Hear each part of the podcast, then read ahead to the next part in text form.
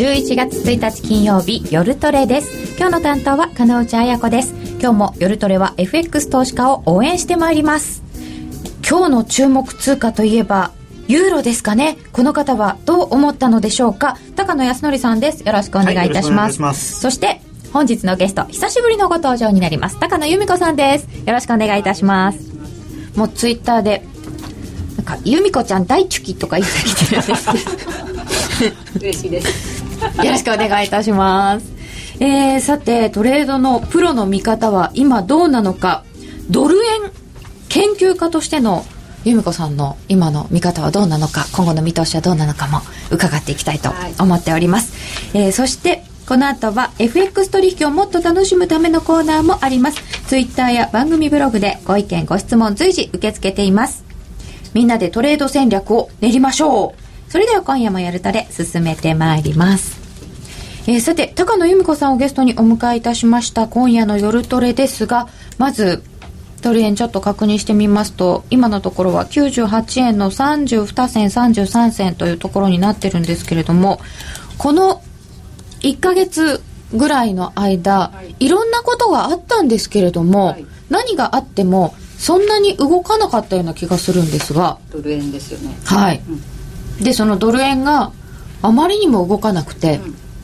こんだけ長く動かなかったらどっちかに触れたら大きいだろうという、勝手な希望を持ちまして一旦ずっとあの三角持ち合い三角持ち合いって言われていたのを、下ぐれたなはい、言われてたんです。はい。で毎回聞いてて、はい、そうなんだ三角なんだ随分長い三角だなって思ってたんですけど、それをあ下抜けた。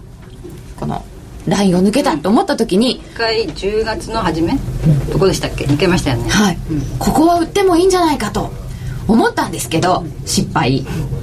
でずっともうやりにくい困った感じで来たんですけど、これはどうだったんですか？由美子さんはどう見てらっしゃいました？私もあの時にあさどれ下がれば下がる、うん。まあ、よくこういう言い方するんですけど下がれば下がれるなと思ってたんですけどもでもあのなんていうの強く下がるっていうふうには思えなかったんですね。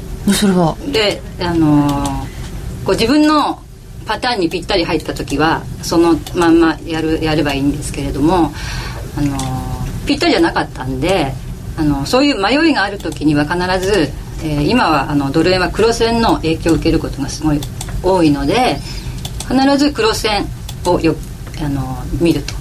ドル円のトレードする時も必ず黒線を見るドル円がよく分かんない時こそ黒線を見なきゃいけなかった、うん、ね、うん、でもそれでと結構バラバラな動きしてたんですよね。であのオセアニアとかは割とこう割と重めだったんですけどもユーロ円だけすごい強くって、はい、でサポートに綺麗に乗ってたんでドル円が下がるかどうかっていう判断をするときに、はい、あのクロス円がサポートの上にいる間は落ちにくい、うんうんうんうん、きちんと、ユーロ円なんかはサポートの上に乗っていた、はい、強かったなっていう印象だったんですけど、うん、それだけじゃなくて。強かったんです。もう確かに強かった、うん、えー、っと5ドル円とかは結構動いたじゃないですか。山になったというか。でだいぶ上がったんだけれども、うん、足元でちょっと下げてきたみたいなところで、あのクロス円もなんかまちまちだったので、うん、そうまちまちだったからこそドル円はその強いクロス円と弱いクロス円に挟まれてるから上にも下にも行きにくいって感じだったんですよね。これが、うん、じゃあクロス円がみんな同じ方向を向いてたら、うん、もっとこう影響を受けやすい。えっとなんていうのかな。全体的にまあ一緒じゃなくても大体同じような感じでこうバンバンって下げてくればドル円のうん、うん重しにもなるっていうふうに考えられるんだけどもバラバラだと、うん、うん、なんていうのかなこうレンジレンジを抜けられないっていうか、それになぜ今こういうふうになってるかっていうとこの動きすぎたっていうのがあるんですねドル円は。動きすぎたあ5月まで。上がる時もものすごい上がったしその後に下がったのもすごい下がったでしょ、はい、ものすごい動いたんでそそういう動きがした後っていうのは結構あの相場疲れてるんでなかなかこう調整に入ることってよくあるんですよね。相場がもうちょっと一休みしたくなっているので、こんなに長いこと。うん。でまあクロス円もあんまり揃ってないっていううん。ですよね。じゃあここで見なきゃいけなかったのはクロス円だったっていうことですかドルね円が迷ったら、うん、必ずクロス円を見ると。でそのドル円なんですけどこれはあんまり今のところはこうちゃんと生きてる線っていうのはないんですか、あ必ずいつもラインいっぱい引いてますよ。はい、うん。高野さんちょっと出していただいていいですか？由美子さんが今最近引いてる線。あの急に呼ばれたんで今日資料なくていいっていうふうに言われたそうなんです。由美子さん本当に急にご登場いただきました。ラブコールに答えていただいて。なかなか入れにくい まあ、今あの本当月足だと綺麗な三角持ち合いなんですよね。月足だいぶ長いところです。月足だと綺麗に三角月足ちなみに持ち合い。これ僕が用意してきたんですけどあはいはい。えー、これかな？これ映りますか？今出ました。あ三角。はい。綺麗な二等辺三角形みたいなものができてますであとその雲の上限でずっと終値が抑えられていて。これ本当になんかヒゲヒゲで雲の上出られなかったんですよね。そうですね。だからもうちょっと下がるかなと思ってたんですけど、はい。なかなか下がらないんで、本当に三角持ち合いの頂点まで来そうなんですごく僕は苦しいんですよねこれ見てると。苦しい。苦しい。えまあ、クロス円が全般的に重くなってきてドル円が下に伸びられるかどうかっていうところですよね。でそういう意味じゃやっとユーロ円が下に抜けてきつつあるので、まあ、あまだねユーロ円はねまだねまだ乗ってる長いサポートぴっり、たりなんですよ、ユーロ円はうん。かなり長い意味で見てもあのーサポートぴったり。長いとこでぴったりですね。長いとこ10抜けて月くんないと。10月8日の時にはい。ドル円下に私のその下げパターン。下げパターンに沿うのであれば10月8日にあの下に迎えるかどうかっていうところだったんですね。10月8日って直近の安値つけたところですよね。多分4日前後だと思うんですけど、はい。その時にあのドル円のラインの下に入ってそこで下に迎えればドルドル円売りに入れるってとこだったんですけどその時にユーロ円をまた見に行ったらもう下からこっちから来てる綺麗なサポートがあってそれ多分131円とかだったのかな。その頃は。131の14が安値の時、うんうんうんでここの上に乗ってたんで。これぴったりだったんですか？そう。ああそこで戻しましたね。この上にいると、はい。ドル円の下はあの期待できないなっていうふうに思ってたんで。うーん。ね、このユーロ円この今日でいうと132円とか割れてくると話がだんだん変わってくるんですよねああその下からずーっと引っ張られてくる線を割ってくるかどうかのところに今いる、でまたここでサポートされちゃうとまた動かなくなっちゃいますよね、うーん。大体こう今までずっとこう線の引き方どういう線が重要な線かっていうのを前回も教えていただいてきたんですけれどまあ出っ張りを、まあ、離れなるべく離れたところで出っ張り引くっていうことですよね、誰にでも分かるみたいなうん、安値ことこに下に引いてくださいっていうようなこう主張してるようなこう線をなってこうなってこうバウンドしたようなところ、上も下も。でそれをうん。引いてあげてると、うん。10月8日はうまいこと止まったし黒線あのユーロ円ね。ユーロ円。だ今回もそうするとそこを目指しているとも言えるぐらいな下落今そこに近づいてますよね。でそこでどうなるかですよねここを切ってくるとちょっと話が変わってくる、うんうん。ユーロ円も下変わるの目が出るし、けどまあその時に多通貨の売りになってしまうのかうん、えっとドル円が下の目が出てくるのか、まあ、その時にまた見なきゃ。その多通貨のチャートもまた見見なきゃいけないんですよね。ドル円の判断をする時にうーん。どれぐらい見るんですか多通貨って？あ一応メジャーなのはみんな見てますね。やっぱり見なきゃいけないですね、ドルスイスとかもちゃんと見てる。オセアニアとオージーキーウィポンド。最近はその黒線のことをよく見てるんであとスイス円とかも全部一応チャートドル円をどうするかって考えるときにすべ大体メジャーな黒線のチャートは出して今あサポートがどこにあるかっていうのを見る。毎日。毎日、うん。まあ、毎日っていうかまあメジャーなサポートはまあこうだんだんちょっとちょっとずつこう上がってくるんで今日はいくらになるって言って、まあ、この上だとドル円も下がりにくいなっていうふうな判断するんですよね。うーん。それ貼ってあったりとかするんですか？あじゃあな貼ってはないです。もう部屋中に貼ってあるのかなってちょっと思ってしまいました。あの自分手書きのチャートがもうそうですよね由美子さんにいっぱいになってるんで床とかテレビの前とかにいっぱいになってるんで手書そうきチャートでいう自分で研究してないチャートはまあこう必ずまあ1週間に1回は必ず見てで大事なのが近づいてきたら今日はいくらいくらいくらっていうふうに書いといてじゃあユーロ円なんか今大事なところに近づいてるので、うん。こうターゲットをこう書いておいて。あターゲットっていうかまあ今ポイントがいくらにある、うんうんでそこを切ったらどうし入ようれてきたらってことをまあユーロの売りなのかドル円の売りなのかっていうところですよね。うーん。で先ほどですねツイッターで、えー前のテレビの番組でしょうか。ユーロが下がって高野さんのドヤ顔が見られるっていうのが 入ってたんだそうですけどユーロの下落についてはただでもまだ下のサポートにはえっとね一昨日こう引いてたサポートを切れるうんと1.34の20ぐらいだったのかな。ユーロドルではユーロドル長いサポートラインはちょっと切れそう。1.3420はあれだったのかな、うん。と近くのサポートね、一番近くの一番最初に入るはい。下に備えるべきところのラインが1.320ぐらいにあって次次にメジャーなサポートが多分もう一本下に来てると思うんですけど、ありますよね。いやいやここの。ああち近くのはもっと違ったかごめんなさい。1.3620でした。ごめんなさい。1.3620っていうことは昨日切れてきたところ。あ昨日昨日昨日。うん、1.3620でこれ切れるとまあちょっと下がってもいいんじゃないかなっていうふうにずっとこの上にいる時から見ていて。うーん。で今日はこのラインの下にきっちり入ったんでまた下げてるってことですよねで次は1.34のこれなんローですね今メジャーなのが1.3420ぐらいでそこをブレイクしてくれるかどうかっていうのを見てる。うーん。でこれをうん。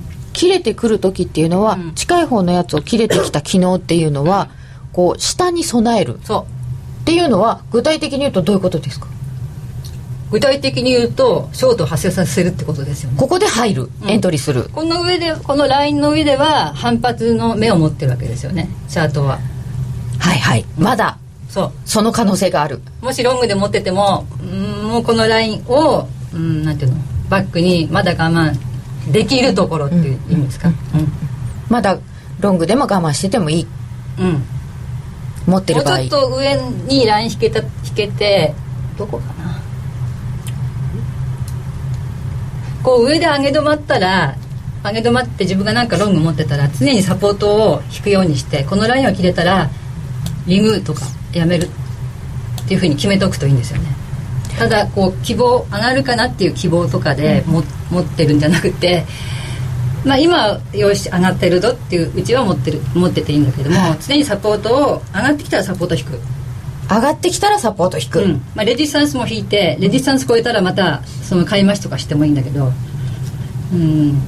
ただロング今持ってい回たらサポートを必ず引いて持っていたら必ずサポートを切れたらとにかく、あのーやめるってことですよね、切れたらもうやめる、うん切れ切れるってことはそこで下の芽が出るってことじゃないですか、うんこの抵抗、はいこういう抵抗があってそこでこう支えてるうちはこっちの芽があるんだけどここを下にこう突き抜けたら今度下の芽がこうバーンと出てくるわけじゃないですかでここのブレイクするとこでやめとかないとどんどんどんどんこうなったなった時にどんどんどんどんやめづらくなるそれでせっかくリグエっていたものが今度マイナスの世界とかになっちゃうんで。そうすると余計なんか、シンプルにこう抵抗がある。うん。ここに板みたいなのがあってこの上ではまだこ反発する、う、うん、バウンドの可能性があるあるから守ってるよっていうふうに考えてこの下に入ってきたらこう下の芽が出てくるからもう下に備える。ロングだったらロングを手じまいかつうーんもし自分が下がるっていう考えがあったら必ずそこではあの売る用意してるんですね。この上にいる時から。このラインをブレイクしたら売る用意をしている、うん。例えばこの上にいる時に今回なんかは日足であの RSA がかなり高いところにあったんですよね。で週足も多分 RSA がすごい高かったんでで自分が売りで狙いたいっていうふうに思っていたら今日はサポートだんだんサポートっていうのは上に上がってくるから毎日。だんだん近づいてきます、うんそうそうそうでここのブレイクではあのなんていうのエントリーを逃がさないように用意してるってことですよ。こう強固なうん。板じゃなかったのかもしれないんですけど、うん。切れた時に売ってみたら、うん。あんまり下がんなくて、うなんかそっから持ち合っちゃうっていうのも結構あるんですけど私ねそれは、うん、と決めているんですね。通貨によってまあ決めてるんだけども、はラインがあってドル円なんかは20ポイントだぐらいだったらそれオーバーシュート。でまだこのブレイクする力が十分じゃない。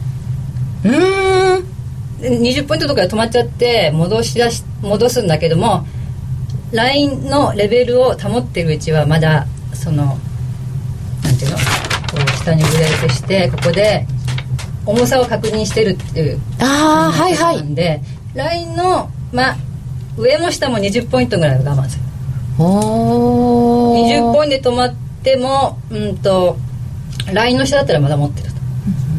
でこのラインがもしブレイクするいいラインだとするならば20ポイントぐらいラインの20ポイントぐらいまではまたオーバーシュートとして我慢するとでそれ以上戻してきちゃったらもうそれはあのオーバーシュートっていうふうに判断して一旦やめる、そうしないとこれが騙しだった場合にどんどんどんどん戻った戻っちゃって、うん。自分がエントリーしたところが今度は損切りになっちゃうじゃないですか。はい。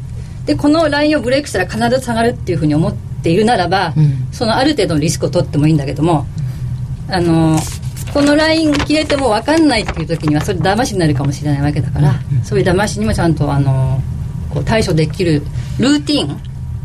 あ自分の中でこうなったらこうっていう、ん。何ポイント以上離れたら一旦やめるとか、うんうんというのを通貨ごとに決めてうん。ある、もちろんだって通貨によってこうですよね。なんていうの、えー変動。シュートが変動動きやすい通貨とそうでない通貨があってはい。ドル円なんかは結構こう安定した通貨なんで20ポイントぐらい大体見てれば大丈夫なんですね。でポポンドとかはもう結構50ポイントとか100ポイント。平気なんですよ結構。すごく下がる時もラインブレイクした後に100ポイントとかあった後に下がるとかあるんで。やりづらいですね。まあポンドは一番まあやりにくい通貨として知られてるんですけどプロの間ではうん。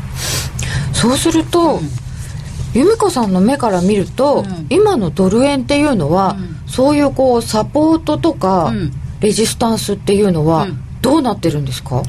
あーちゃんとしたラインの今日だから用意できてなくあて大丈夫です。大体で、うん。きっとあみんなチャート見てると思うので。うん。私の書いてるものを見てくださってる方は今どこにあるっていうふうに分かってると思うんですけど。高野由美子さんの「ドル円で行こう」をご覧いただくとより分かりやすいかもしれませんので後ほどご覧になってみてください。今これです。まあここに引いてあるのだとこの6月と8月の安値引いたのが今レ一応レジスタンスにななってるんですよね。うんうんうん。でじゃあここが抵抗10月8日に下に行けなかったので、今私の中ではまあ迷いがあってあの、まあ、レンジなあんまりこう上下上下のつまらないレンジになってしまうのか、もしくは、えっと下げなかったという意味では、うん。上なのかっていうのと、あの時間調整この10月 4, 4日のと8 8日日のところではその力がが足りなくて、まあ、ユーロ円のサポートの上もあって、はい。伸びなかったんだけど、まあ、最後にこういうなんていうのかな時間調整みたいな山がちちっちゃい山が入ることがあるんですね。うん。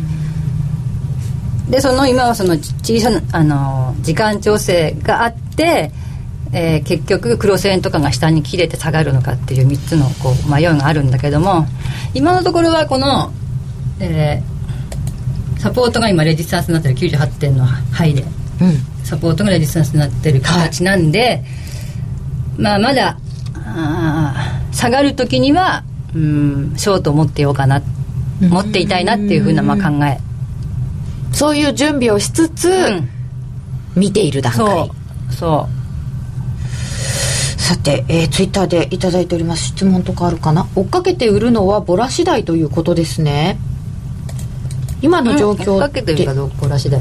あ先ほどの違うかな。オーバーシュート過ぎた時とかですかね。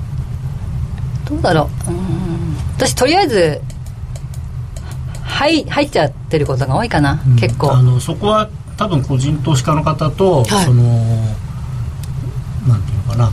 仕事でやってる人はちょっと違って仕事でやってる人はチャンスを取り逃がすのが一番嫌なんですね、うん。うんうんなんでとりあえず行くかもしれないと思ったらポジション作ってみるんです。それでその時にあの要するにマックスのポジションを取るわけではなくてそのす例えば全このぐらいは持とうという金額の3分の1とかぐらいをとりあえず売ってみてでその後のあれでその戻戻るようだったらやめるし、行きそうだったらもっとそれをまた増やすしっていう。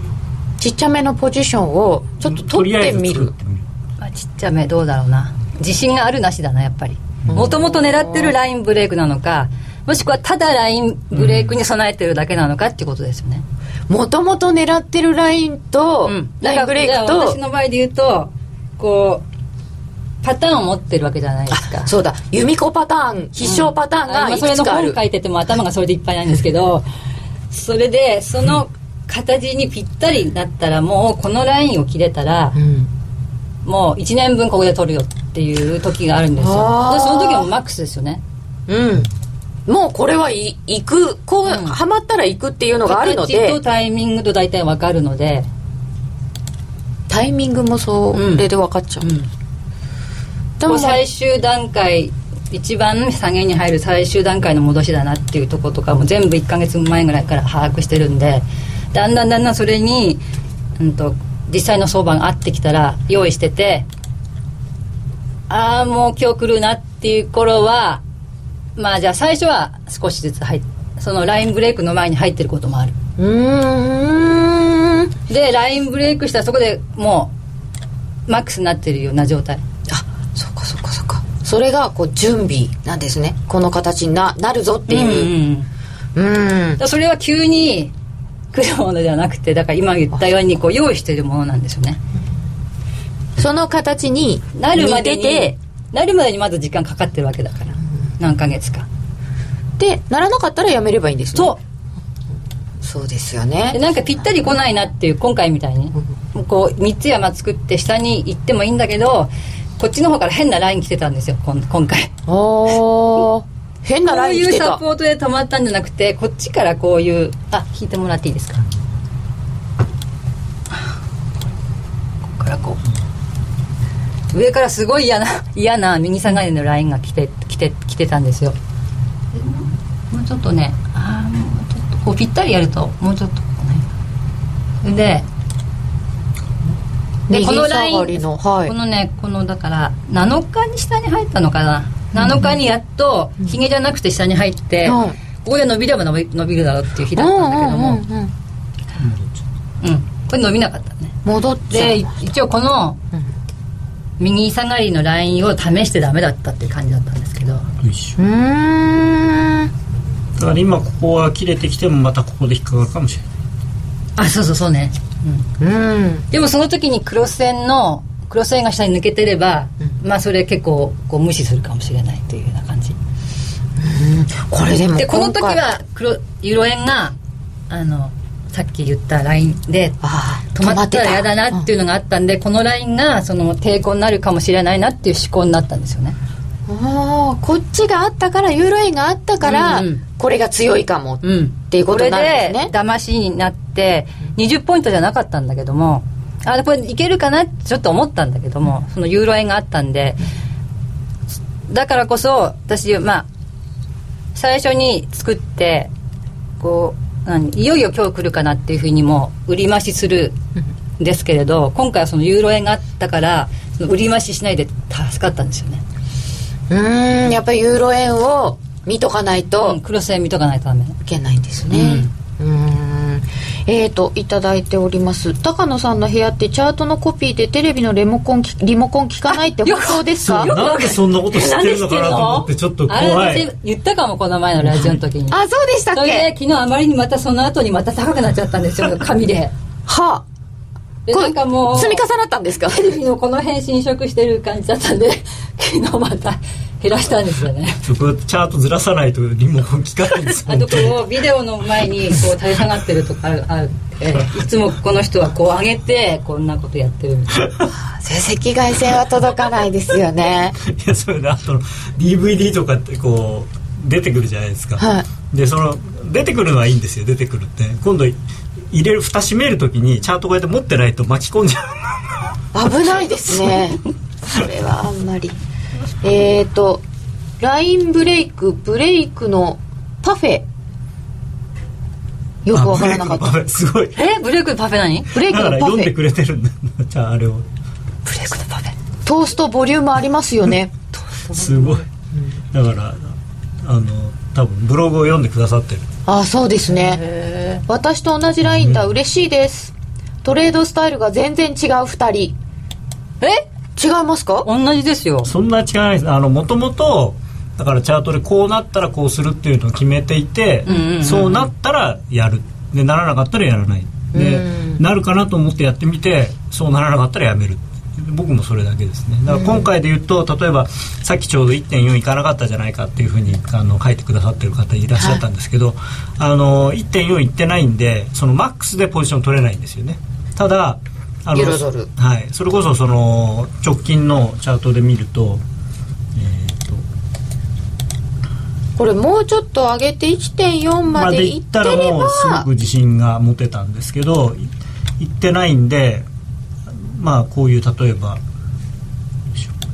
ユーロドルこれ冷やしですね。一番近いところで言うと、まあ、こういう線ができてたんで、うん。それ引だいく。だいぶきょきょだから急な、もっともっとだからこうやればもっと急じゃなくなりますけどね。拡大すれば。ああそっかそっかそうですね。ああ、引いた引いたあ必ずこういうの引いてあるよね。でだからこの日このこの日で完全にこれ下に抜けてるんで、まあ、ここのこの日で売れますよね。この1.38ぐらいで。ああとねこの時にこういうラインも私引いてあった。それでこれのラインにラインの下にきっちり入ったらかなりしこう下いけるなみたいな。このラインの上にいる間はまだうんまだこう上があるかもねみたいな。この線は僕引かないだです、ね、けどこの例えばこの3日前に1.37はいね。はあはあこれは上と上引いてますよね。あそうもちろんそうそう。これを入ってきてでもこの前もこの1.3740を超えて上に行くときにこの買いで見てる人はそこで買う、うんと、ここはね買い買いだったら必ずそのいい入り口を見つけるためにライン引いてあるわけじゃないですか。そうですよね。そ入り口ですよね。だから上の目が出たから買うんですよ。そうだそうだそうだ。自分で勝手に上がると思思ってるだけでこのレジスタンスの下にいる間は、そこでこう反落のめ可能性があるわけですよ。でもその抵抗をブレークするから上の目が出て上がると。だここで買ったとすると、うんまり上がらずに今度は、このラインを割ってくるのででまたラインの下何ポイント？あそっかそっかそっか。に必ずストップ入れておくと。例えばこの場合なんかはもうし日足も週足も買いすぎかなり買いなす買いすぎになっちゃってるんで。そそういう場合場合は絶対に自分で勝手に上がるっていうふうに思思ってるのは勝手でいいんだけどあのなんていうのかな。やるべき対象、うん、用意していくってことですよね、うん。ショートにしなくてもロングをがだロングを持っていたらだってそこで切って切ってればあそうの買われすぎてるので、うん。下がった時にゴンってくる可能性があそうそう可能性るのでが高くなんですよ。このと RSI が高くなってないところに比べたら、こういうすごい結構来てますよねね。結構ですよね。うんこうなんていうのぐじゃぐじゃぐじゃぐじゃこう時間かけながら上がってきたものが、うん、と一気に吐き出される、こうエネルギー溜めてきてるわけですから。か、なのでそういう時こそ、えー、とストップロスをうん。まあ、ストッププロフィットでもいいんだけど。それ小さめにするんですか？そういう時は。あの基本はラインから何ポイント離れたところに置くと、まあ、この場合だったら私はさっき引いたラインの何ポイントか下。うん。このラインから何ポイントって考え方のですね。さっき言った急なラインの下に、はい。はい。こう入ってきたらうん。あの利食い先行の場合はもうそこでやめると。うん。あそこそこえー、ラインブレイクしそうの自信度はパターンなんですか？それのパターンの時はもうほとんど狙ってる。狙ってもう行くっていう前提で売る。実はその解説を本お書きになっているんですけど、由美子さんの本はいつ頃出るのでしょうかっていうのがたくさん来てるんですけど、あのね私あの出版社の方とお話しした時に、はなんかえっと話を聞けばまあ何回かミーティングすればすぐできますみたいに言われたんですよ、うん。私のなんか25年分の積み重ねがそんなんでできるかなと思ったんだけどできるできるっておっしゃるから、まあ、そんな感じであの何月目に出ますって言ってたんだけども結局あのなんていうの？中身が濃い濃い濃すぎたかなんかわかんないけど。なかなか出ない。あの違う違う。まとめられませんでしたっていうのが来て。で結局私がもう一回最初からもう全部か書き直すっていうことになったんですよ、で書き直しなんですか全部。それですごいうん5章あるうちの 4, 4章目ぐらいになってて今ちょっと LINE まさに LINE のところで今えっと何をどういうふうに伝えるかっていうふうなのですごい悩んでるところなんですけど。であとそのパターンの一番あの他の方には書けない自分で発見したのをまた書かなきゃいけないんであの急いでももう仕方ないんであの納得いくもの？はい。もうこれからずっと残残っていくものを書くっていうつもりで、まあ、結構まああと半年ぐらいは かかんかかるかなみたいな感じかな。お待ちしています。えっと米債金利とかは見るんでしょうか？由美子さんはいろんなものは一応見てる。で金利上がったりとか下がったりとかあとは株もまあ見てますね。でもそれは見る程度ですか？あですから、えーさっき言った黒線のやつを毎日こう冷やし、まあ、月足月足週足はまあ23日ぐらいのあれタームかな。でも冷やしはまあ大体毎日見見てる感じで冷やしの形を大体見てますね。パターンっていうのは冷やしパターンは冷やしでパターンかどうかっていうのを判断するので冷やしはちゃんと見てますね。じゃあ金利とかうん。株価もチャートの形とかを見ていらっしゃる。であとなんとなくうんと理屈？理屈で私トレードしたことなくて。理屈？うん。えっ、とだから、まあ、ファンダメンタルズうんとかそうそうそうそういうこと。うん。シナリオというか。だけどなんとなく今こんな感じっていうのを頭に入れといて、それと自分の方向と合ってるかどうかっていうのだけ、なんとなく。理屈がこうだからこうふあの売りました買いましたとか絶対ないですね。うん。とにかくラインえっとなんでライン引くか引くかっていうとあななぜチャートを見るかっていうと、はい。チャートには理屈も、えーそれから人々がその理屈によって売り買いするわけですよね、はい。で売り買いした最そのトータルが今の一つの値段になってるわけじゃないですか、うん。だから判断する時には値段だけ見てればいいんですよ。あ全てがやっぱりこの値段に集約されてるうん。からチャートにい出る。やだからチャートで判断すればいいんですよ売買はそうなんですよね。結局あのファンダメンタルというかいろんなその理屈理由まあいろんな理由があって上がったり下がったりするんですけれどもあのポジションがどうなってるかによって同じニュースが出ても反応の仕方が違ったりそそれからあのなんなんていうのかな。あんまり大した理由がなくても同じあのことで違う反応の仕方をするんで。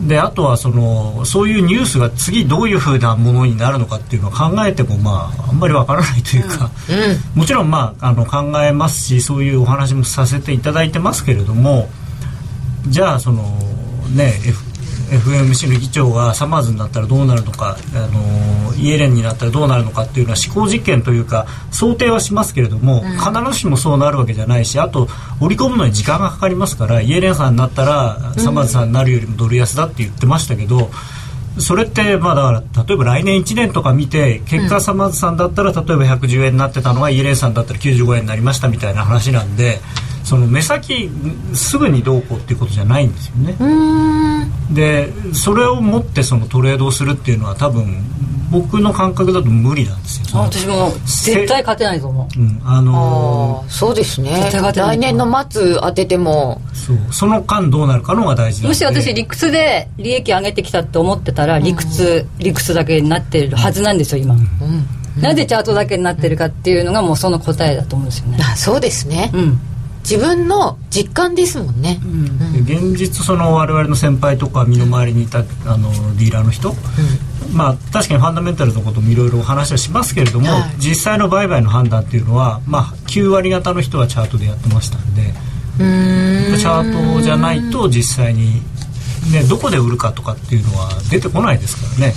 私面白いに話があって、はい。こうパターンにはまってくるじゃないですか、で今全然こう落ちそうにないっていう感じのところにいるいるいるけどもその自分のパターンではこのもうすごく下がる前の最終段階のところにいるとすると。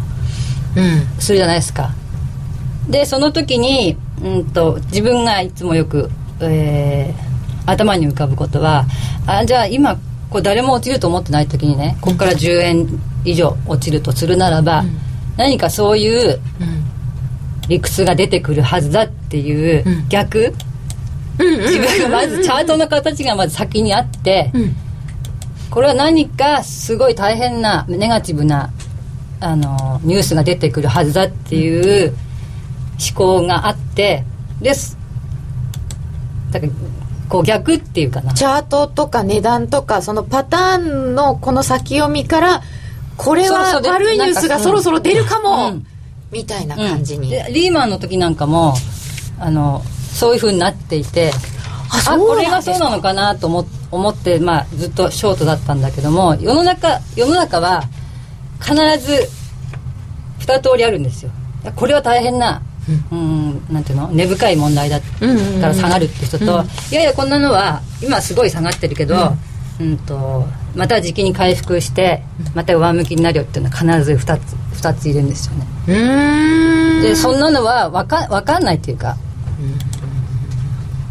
私はもうその前にこういう相場で上でロングが溜まっているのでそのリーマンの理屈とかはもうどうでもいいわけですよ、とにかくこのラインをブレイクしたらその上にストップロスを置いて自分のパターンはこういうふうにここまでいきますって言ったらもうそれに従うだけなんですよね。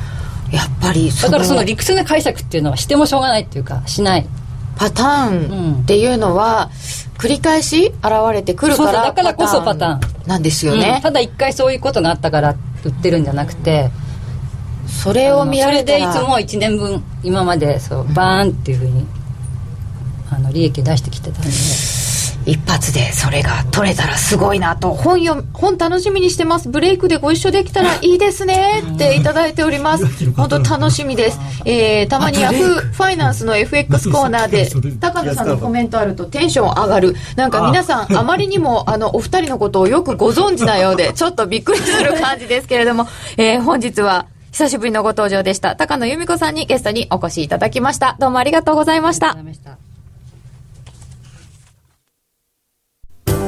CD 金井さやかの90日で仕上げる TOEIC テストステップバイステップコーチング好評発売中。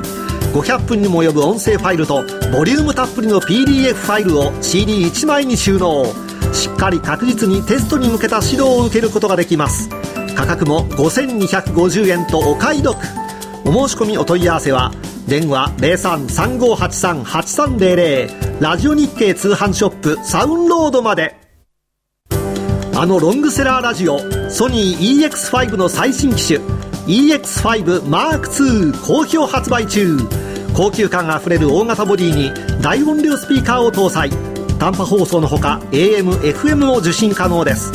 卓上型ラジオ EX5M2 AC アダプター付きで税込1万8000円。詳しくは0335838300ラジオ日経通販ショップサウンロードまで。さて、ここからは FX プライム by GMO の選べるミラートレーダーを紹介するコーナーです。FX プライム by GMO の小杉さんにお越しいただきました。よろしくお願いします。よろしくお願いいたします。ちなみに、花子姉さんが今日お休みなんです。大丈夫かな？さてちょっと不安ですよね。ね、うん。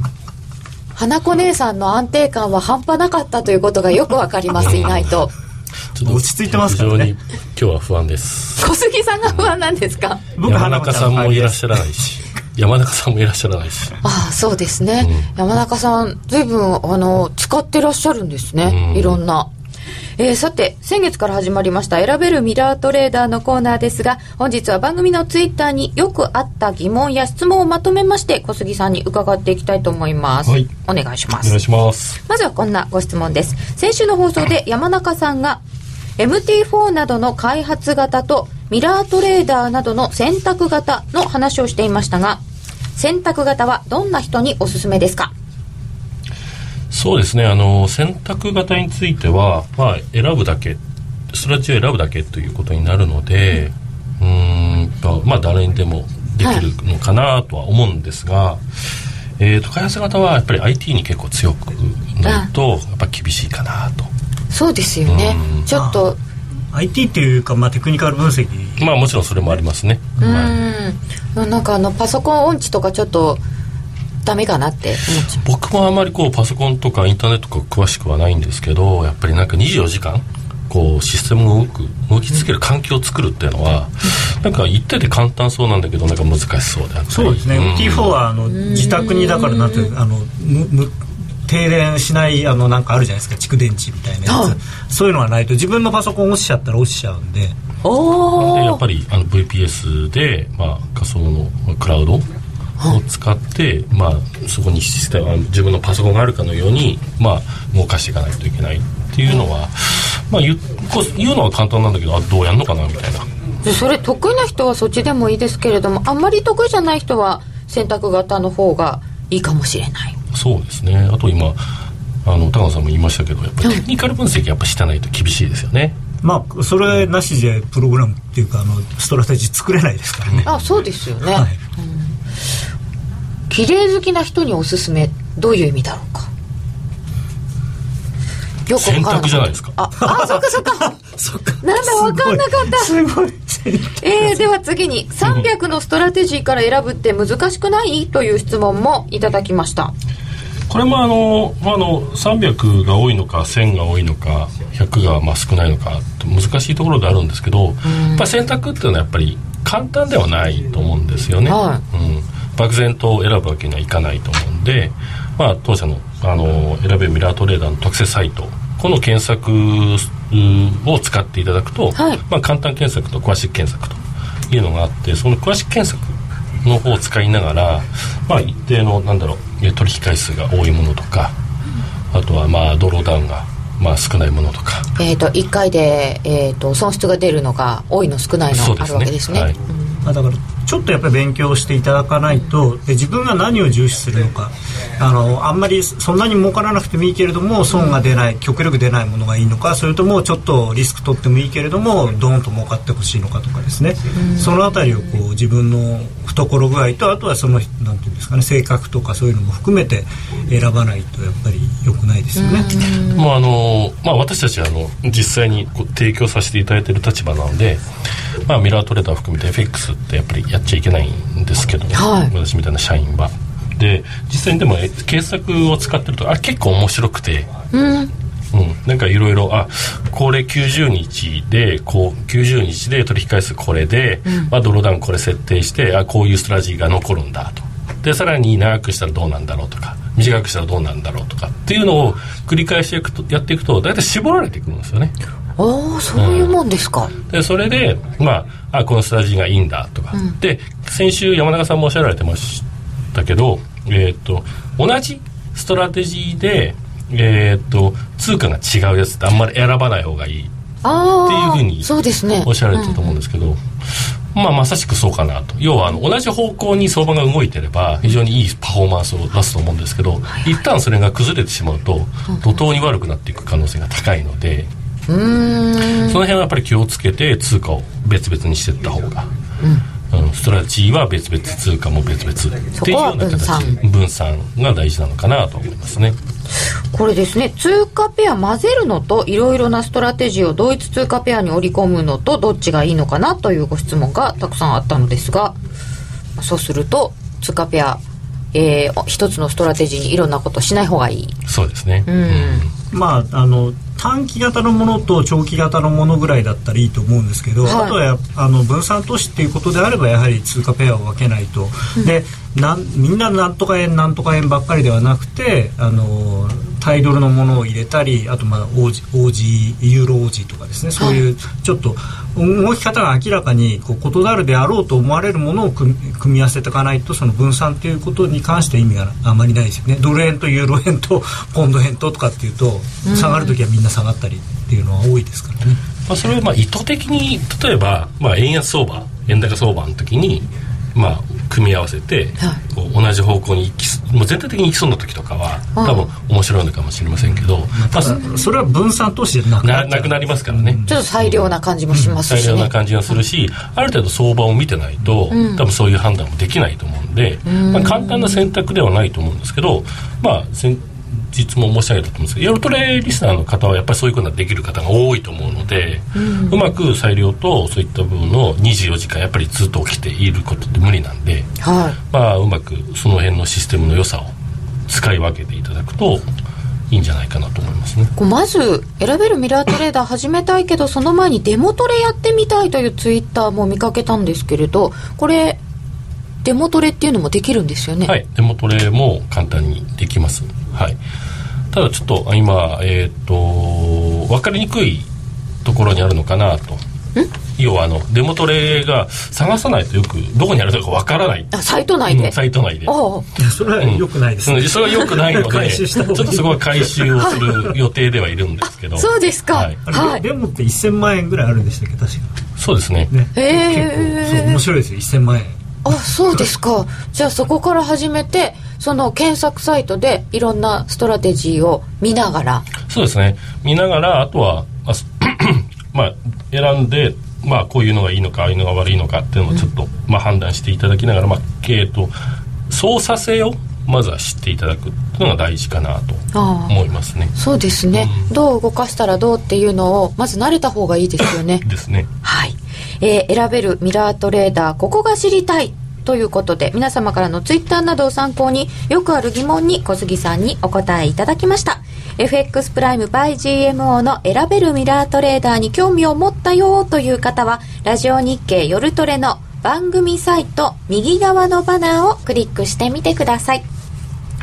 今話題のシステムトレード選べるミラートレーダーが FX プライム by GMO でもついにスタート。選べるミラートレーダーではストラテジーと呼ばれる運用実績の高い投資戦略を選択するだけで24時間自動で売買収益チャンスを逃しません。また為替のプロが厳選したストラテジーのパッケージストラテジーパックも多数ご提供しています。システムトレードを始めるなら FX プライム by GMO の選べるミラートレーダーをご利用ください。株式会社 FX プライムバイ GMO は関東財務局長金賞第259号の金融商品取引業者です。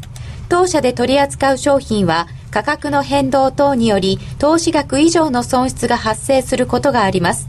取引開始にあたっては契約締結前書面を熟読、ご理解いただいた上でご自身の判断にてお願いいたします。詳しくは契約締結前交付書面等をお読みください。気になるレースが今すぐ聞ける。ラジオ日経のレース実況をナビダイヤルでお届けします。開催日のレースはライブで3ヶ月前までのレースは録音でいつでも聞けます。電話番号は0570-008460 0570-008460 0570を走ろうと覚えてください。情報量無料かかるのは通話料のみ。ガイダンスに従ってご利用ください。競馬中継が聞ける、ラジオ日経のテレドームサービス。東日本の第一放送は0180-99-3841、99-3841。西日本の第二放送は0180-99-3842、99-3842。情報量無料、通話料だけでお聞きいただけます。ラジオ日経ラジオ日経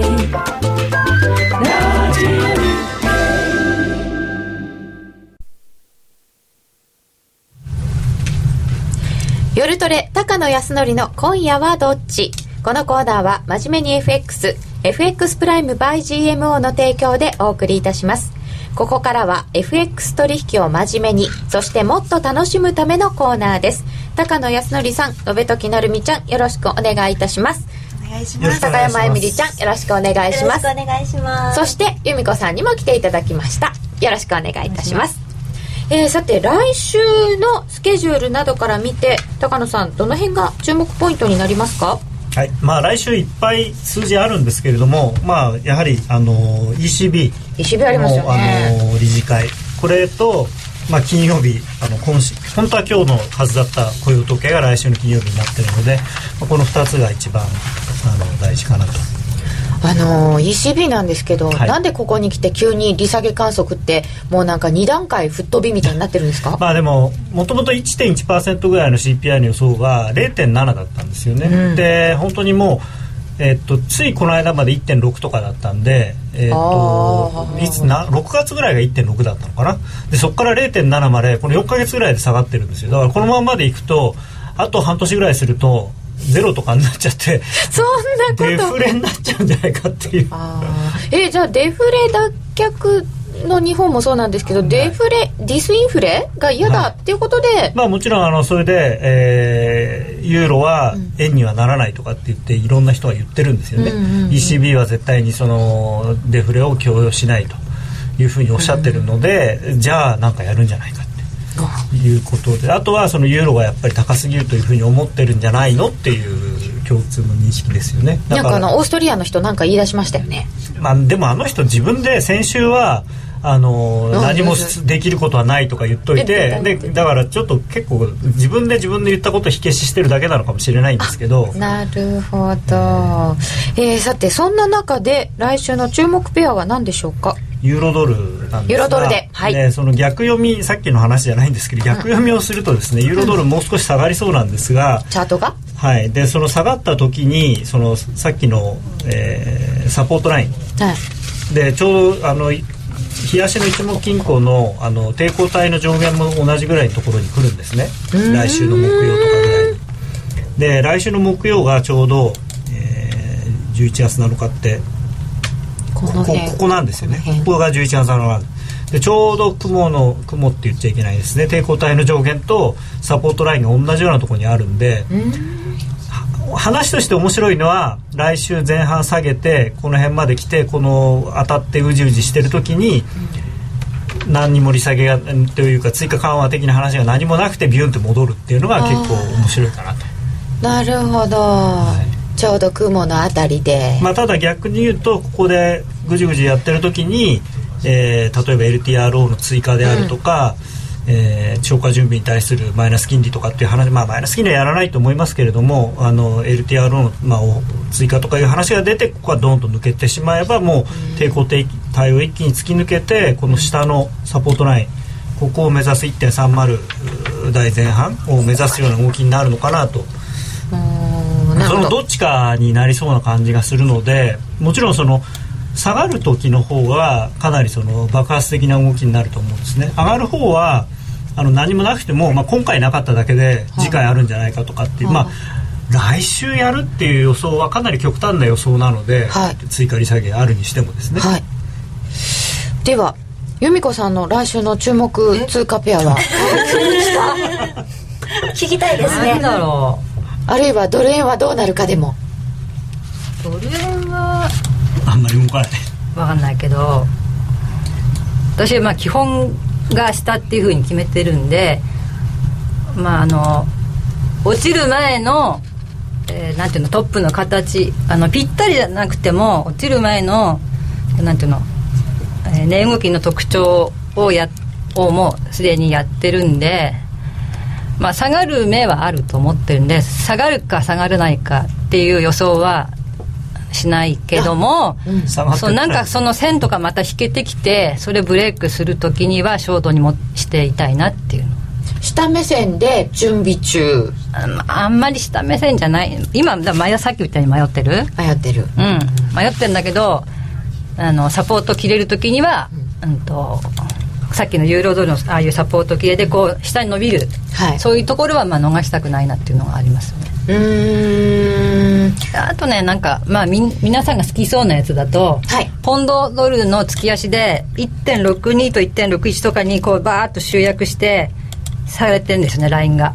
ポンドドル、うん。それでそれを一旦下抜けてから今そこに戻ってあの上重かったっていうふうになってるんではいあのこれでてなんていうの上重くて下に向かうのかどうかみたいな感じですよね。ああポンドルって今1.60割ったとこ？1.59なんとか、上もこう上からも引く。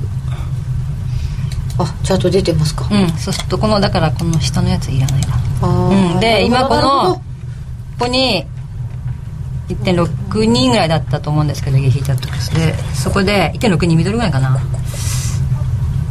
でそのユーロを見るときもこのポンドのこのレジスタンスのところいくらなのかって言ってそこを超えるかどうかずっと見てたんですけど、まあ、買いすぎにもなってるなとか思って今はで、えっと重さを確認して下がってきてるとこなんで、まあ、結構下に、まあ、落ちれば落ちれるかなっていうような感じ。